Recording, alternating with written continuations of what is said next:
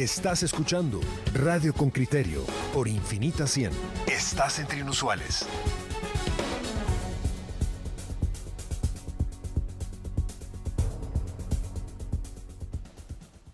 Bueno, de regreso vamos a escuchar la nota de José Manuel Patzán en relación con los niveles de agua que siguen bajando. Oigamos y luego hablamos con nuestra invitada.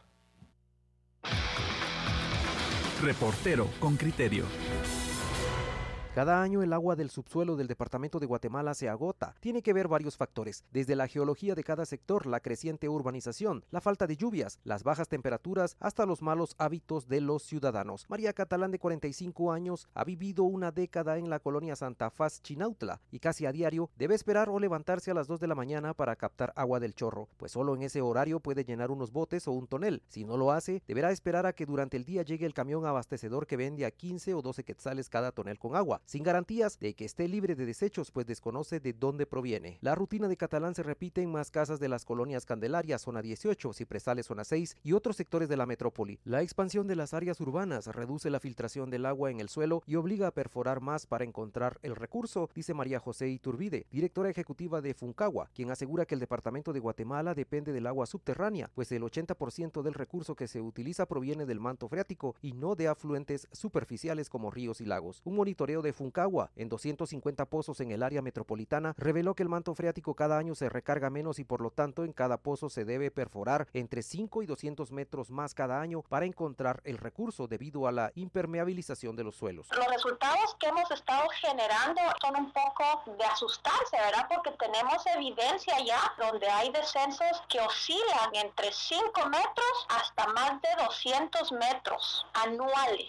Para el caso de Misco, por ejemplo, habían unos pozos que monitoreamos en el 2018 que la profundidad estaba alrededor de 200 metros de profundidad del pozo. Ahora los pozos ya están llegando a 500 y más metros de profundidad. Iturbide dice que incluso los estudios revelan que en la época de lluvia el manto freático no se ha recargado como en años anteriores por la falta de suelo abierto, puesto que desaparecen áreas pequeñas que pueden captar suficiente agua como jardines, parqueos de piedrín a cielo abierto que son asfaltados con concreto y campos de fútbol que son cubiertos con grama sintética. Según Iturbide, las malas prácticas también comienzan en el hogar y una persona puede gastar hasta 400 litros de agua por día, bañándose hasta por más de 10 minutos y lavando demasiada ropa. Si desde casa empezamos a generar cambios, a utilizar sabiamente el agua cuando lavamos los platos, a utilizar en la lavadora de ropa, a utilizarla completamente llena y no estar lavando de a poquitos, ¿verdad? Todos estos cambios suman para que logremos reducir la presión que existe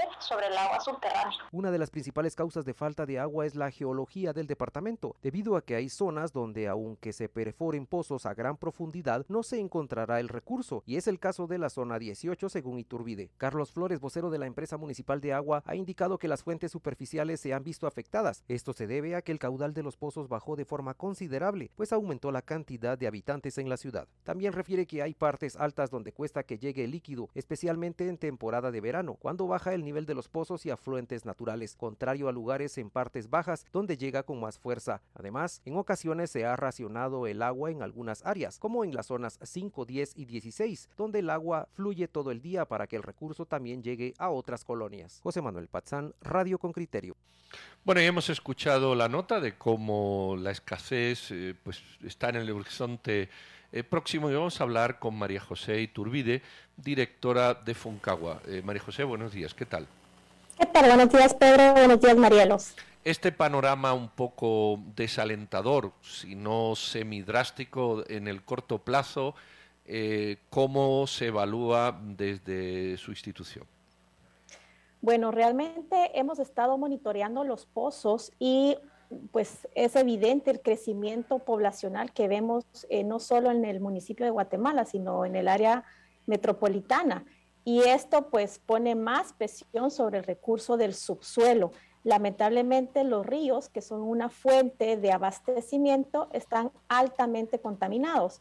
Entonces, eh, por obvias razones es mucho más práctico perforar un pozo para encontrar agua que tratar el agua con el agua de los ríos con todos los contaminantes sólidos y líquidos que estos, estos, estas fuentes traen, ¿verdad?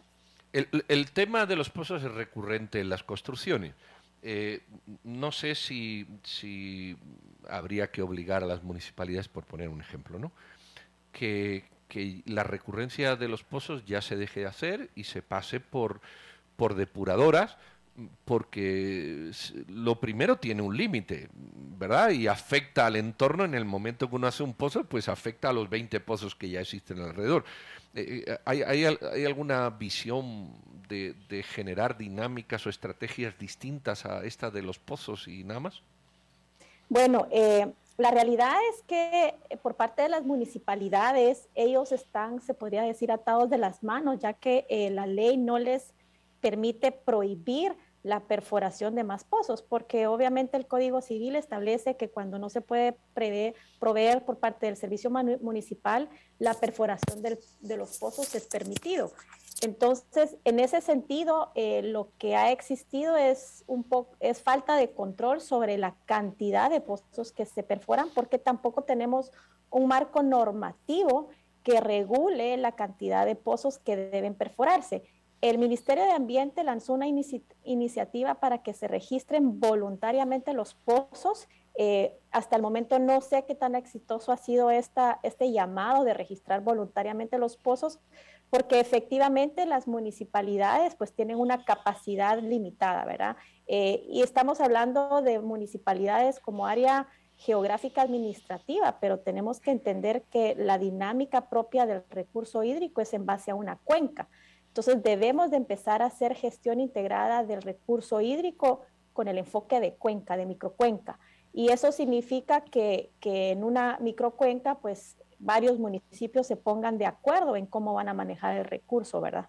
María José, en ese sentido, ¿hay posibilidad de solucionar este problema a partir de una ley de aguas? Entiendo que hay ya varias iniciativas, eh, no, estoy muy segura si una varía tanto de la otra, pero también tú nos puedes contar un poco sobre eso. ¿Hay posibilidad de que la ley de aguas arregle este problema? Por supuesto, necesitamos una ley de agua que ordene todo lo que hoy existe. Eh, sí existen normativas y reglamentos eh, que dan un orden sobre el uso del recurso hídrico. ¿verdad? Tenemos por un lado el Código de Salud que establece, eh, que apoya o que monitorea la calidad del agua que se da para temas de agua potable. Por ejemplo, eh, tenemos varios códigos y varias regulaciones. Entonces, si tenemos un marco normativo que ayude. Una ley de aguas, por supuesto, vendría a dar ese marco general sobre eh, qué se debe de hacer, esa institucionalidad que hasta el día de hoy no tenemos. Sin embargo, tampoco creo yo que debemos esperar una ley de aguas para empezar a tomar acciones sobre este recurso. Y ya nosotros hemos probado, ya este año inauguramos nuestro quinto año de monitoreo de pozos de agua, de agua subterránea y ya la ciencia es clara, tenemos que actuar urgentemente sobre, sobre este tema, ¿verdad? Una ley ayuda, sí, totalmente, pero no podemos esperar a que salga la ley para empezar a hacer acciones concretas. Eh, eh, justamente por ahí va la pregunta mía. Eh, llevamos años demasiados hablando de esto. Eh, digamos que esto de la capa freática, esto por años se va viendo y, todos los años se aborda de la misma manera, es como la comisión de postulación y todo. O sea, queremos arreglarla, pero, pero nunca empezamos a arreglarla. Eh, eh, ¿Quién va a dar el banderazo para que realmente hoy, este año, sea el que se acometa eso y no se quede en, bueno, ya estamos al final? para que el año que viene se diga, bueno, también estamos al final y así lleguemos al 2030. Realmente el tema de agua es un, tema bastante complejo, ¿verdad? Eh, por todos los intereses que hay alrededor de este recurso. Necesitamos realmente compromiso por parte de todos los sectores, necesitamos generar diálogo eh, y sobre esto empezar a establecer las acciones que, debamos, que debemos implementar. Nosotros por nuestro lado estamos generando información que era algo que no se tenía ya como les comparto, ya estamos generando información por lo menos de los niveles eh, freáticos, ¿verdad? De 250 pozos, siete municipalidades. Esto ya es algo que se tiene, hemos socializado abiertamente los resultados, que es algo que también es positivo por parte de los alcaldes, ¿verdad? Que ellos están abiertos a socializar esta información porque ellos están conscientes de que alrededor de sus pozos municipales hay pozos privados también extrayendo del mismo subsuelo. Entonces es importante generar esta información para que en conjunto tomemos las decisiones adecuadas y hagamos un manejo integrado del recurso hídrico. María José, a mí me queda la duda eh, si esto es un problema que vamos a lograr resolver eh, en un corto plazo, porque desde hace varios años y varias varias elecciones, eh, yo me recuerdo que los candidatos a municipalidades también hablan mucho sobre el agua, sobre el agua, ¿verdad? Y la falta del agua, recordemos el, el tema de los guacalazos.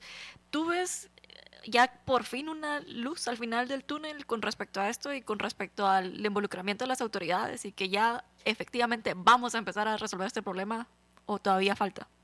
Yo creo que lamentablemente en Guatemala tenemos una cultura reactiva. Reaccionamos hasta que ya tenemos la tragedia encima, ¿verdad? Lo hemos visto en algunas ocasiones con los deslaves que se han dado y que se le ha notificado a las comunidades que evacúen reaccionamos hasta que ya tenemos la tragedia. Entonces, eh, en el caso que yo estoy viendo, realmente hemos estado lanzando la, información de estos monitoreos, eh, descensos drásticos. Hay pozos que han descendido, ha descendido 213 metros, por ejemplo, en tres años. Son, son descensos drásticos que se dan.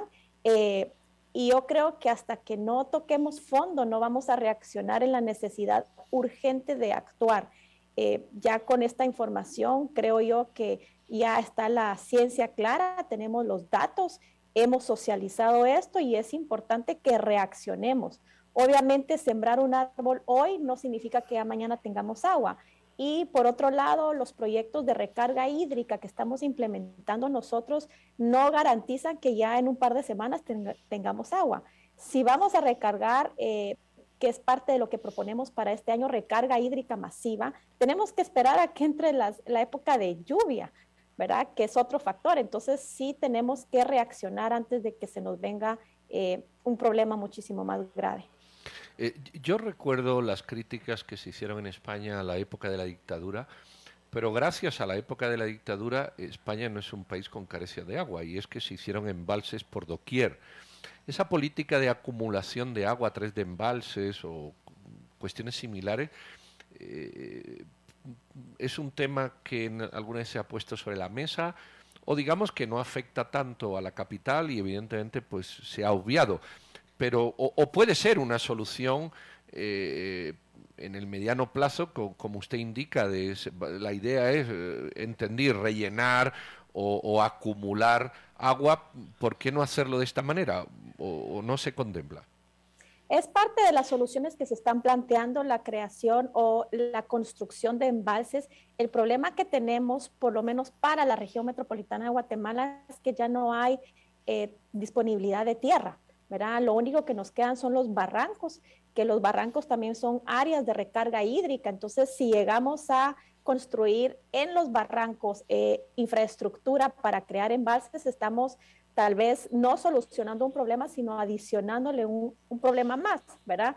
Eh, el principal problema sí es la falta de terreno, pero es una de las, de las soluciones que se ha plantado, la creación, la construcción de embalses eh, que puedan suplir, que puedan ser esa fuente de abastecimiento para, muchas regiones del departamento de Guatemala principalmente. María José, un oyente con criterio nos pregunta si Funcagua está impulsando alguna ley de aguas en particular. ¿Hay alguna iniciativa que ustedes estén apoyando? Nosotros como fundación no estamos impulsando eh, ninguna ley de aguas por el momento. Sí nos hemos puesto, eh, sí analizamos las propuestas, pero nosotros nos enfocamos más en lo que hay que hacer.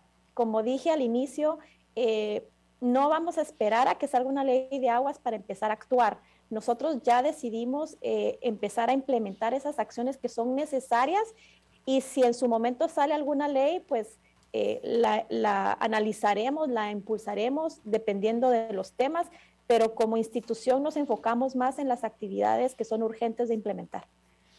Muy bien, pues a ver si realmente esto ve la luz, porque efectivamente es un problema, es un problema a resolver y de urgencia. Muchas gracias María José Iturbide, directora de Foncagua, por esta plática. Muy amable y feliz día. Gracias.